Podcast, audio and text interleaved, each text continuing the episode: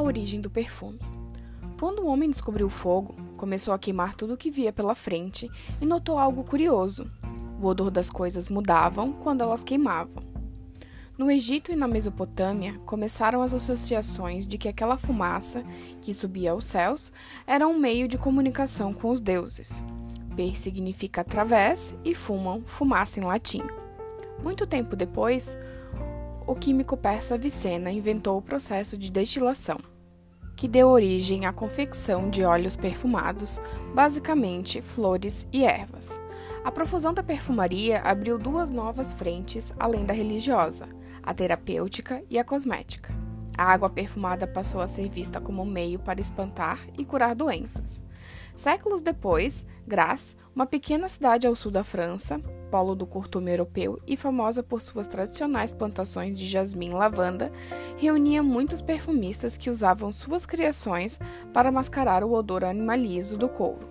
A aglomeração dos perfumistas eventualmente chamou a atenção de Luís XIV, que trouxe o hábito de perfumar luvas e perucas à corte francesa.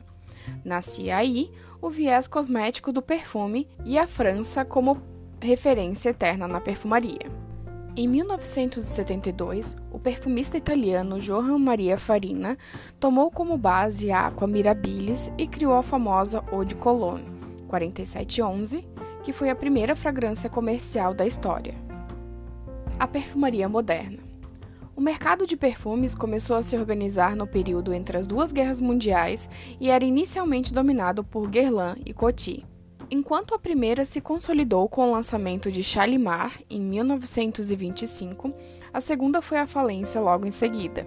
Ao final da Segunda Guerra Mundial, vários ícones já haviam sido criados: Tabac Blonde, Chanel número 5, Arpege, Tabu, Femme, Bandit, Miss Dior, Mitsuko e outros.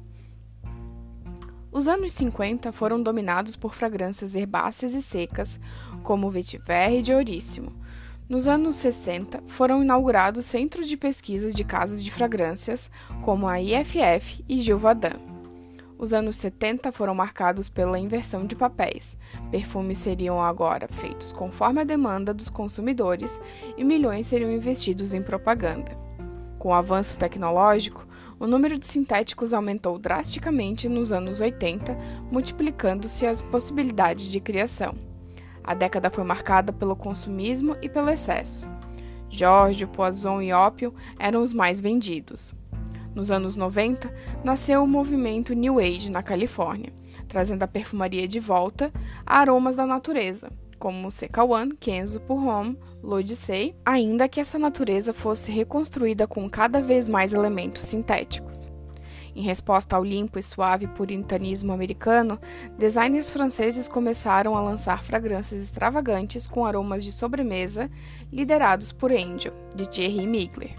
A virada do século, por fim, foi marcada não só por um estilo, mas por um novo canal, a perfumaria de nicho.